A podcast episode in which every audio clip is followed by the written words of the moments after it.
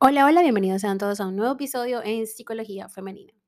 Para quienes son nuevas por acá, mi nombre es Isnaker Blanco, soy psicóloga clínico y me especializo en la atención a mujeres, trabajando lo que es el empoderamiento, el crecimiento personal y la autogestión emocional. Y el día de hoy, como vieron en el título de este episodio, vengo a hablarles sobre algunas claves para tener una dinámica familiar sana.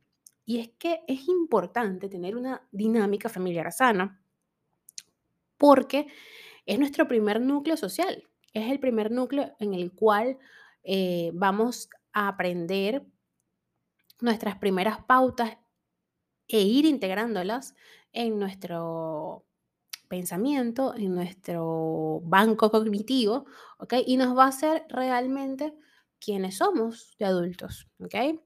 Para tener una dinámica familiar sana es necesario cuidar cada vínculo como quien atiende una obra de arte, porque cada integrante es único y valioso.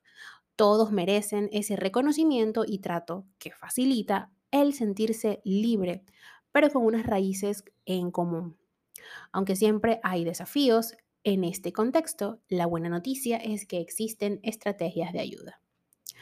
Saber comunicar, respetar la personalidad de los demás y compartir tiempo de calidad son pilares indiscutibles para el bienestar familiar. Los conflictos y desacuerdos también son factores que estarán presentes en algún momento y que como tal hay que saber manejar. Conoce, por tanto, qué herramientas resultan útiles en este episodio. Fíjense que la teoría general de sistemas, planteada por el biólogo y filósofo Carl Ludwig, contribuye a comprender las dinámicas familiares. ¿Y por qué es tan importante esto? Este enfoque señala que el comportamiento disfuncional de una sola persona puede afectar al resto de componentes del sistema. De igual modo, dice que estos microsistemas se rigen por sus particulares reglas internas y que éstas no siempre son saludables. Ojito con esto que está bien interesante. Y ustedes dirán, Snaker, ¿por qué tú, psicología femenina o psicóloga femenina, eh, habla sobre temas de psicoterapia familiar o de familia? Pues que la mujer es un conjunto de todo, ¿no? Estamos presentes en todo. Eh, y resulta que, pues, pienso que la, mujer es una base fundamental en la familia y en la sociedad. Así que es importante entenderla desde todas sus aristas.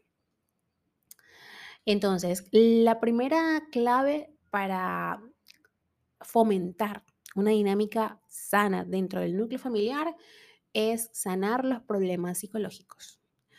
Son muchos los hombres y mujeres que construyen familias sin abordar antes sus heridas emocionales o traumas. Esto se convierte en un arma de doble filo, porque varios de esos problemas afectan las relaciones y el modo en que se comunican y tratan a quienes más quieren. Por tanto, para mejorar la calidad de la unidad familiar, lo apropiado es empezar por uno mismo. Hay que sanar todo lo que llevamos dentro de nuestra mochila personal. También es importante la buena comunicación y esto es la base de todo, no solamente en la dinámica familiar. De hecho, como les decía, para poder trabajar lo femenino tenemos que entender a la mujer como un ser único, cada mujer es mundo, ¿ok? Y también ese mundito forma parte de otros mundos, ¿no? De, otros núcleos, de otras visiones. Todas formamos familia. Aunque no queramos tener hijos, pues venimos de una familia. Y muchas veces arrastramos todas nuestras heridas emocionales. De hecho, esas mismas heridas emocionales son las que nos llevan a tomar algunas posiciones, ¿no? Ante la vida. Y está bien, cuando crecemos y trabajamos en ello y seguimos pensando lo mismo, pues genial pero ya más conscientes de nuestros procesos y de lo que teníamos que trabajar y lo trabajamos y aprendemos a regularlo.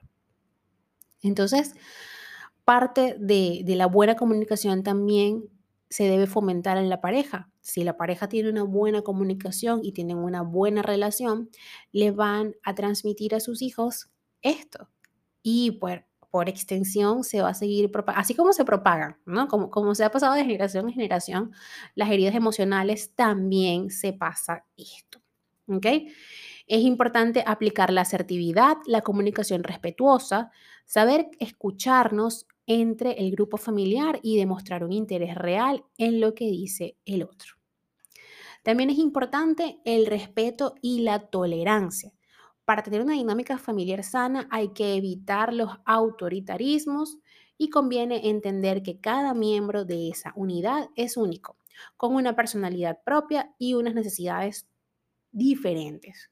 Tolerar las opiniones ajenas, respetar los gustos de los demás y las metas también, y em, entender que cada persona es una unidad distinta, configura un entorno donde permitirse ser sin miedo.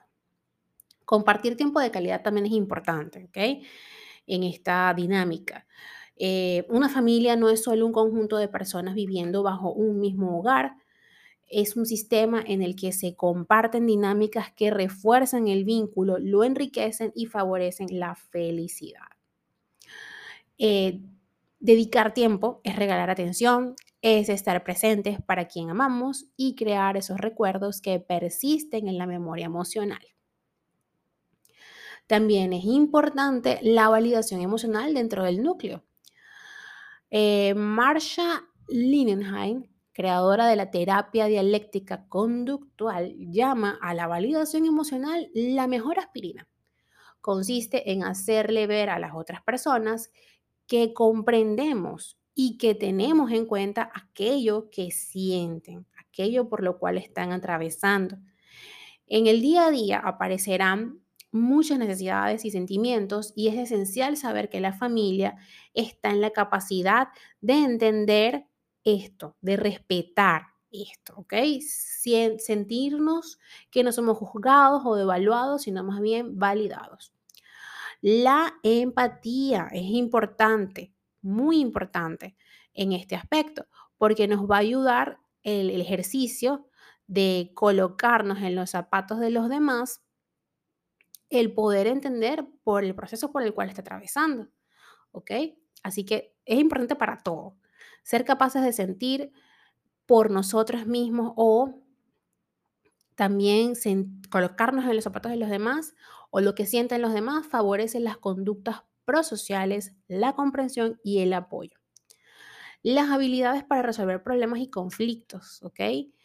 Es importante, como les decía, la en la resolución de problemas, mejorar la comunicación, saber identificar las dificultades, abordar los problemas sin culpar a nadie, reconocer las virtudes propias y defectos, apostar posibles soluciones de manera grupal, saber valorar ventajas e inconvenientes en dichas propuestas y ser capaces de aplicar cambios para favorecer el bienestar familiar.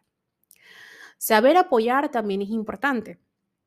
Y es que el apoyo es el tendón psicológico que fortalece a una familia, que la mantiene saludable y la enriquece. Toda persona pasa por momentos difíciles y saber que su gente está allí para apoyarle sin juzgarle y le reconforta es sumamente vital. Y por último, las normas internas consensuadas. Tener una dinámica familiar sana implica definir una serie de normas, pautas y reglas internas. Estas pueden ir desde el aspecto o desde aspectos tan básicos como a qué hora comer o también aclarar qué es y qué no es permisible. Los límites son una referencia para el comportamiento de cada individuo, pues cumplen una labor informativa y favorable para constituir una buena convivencia.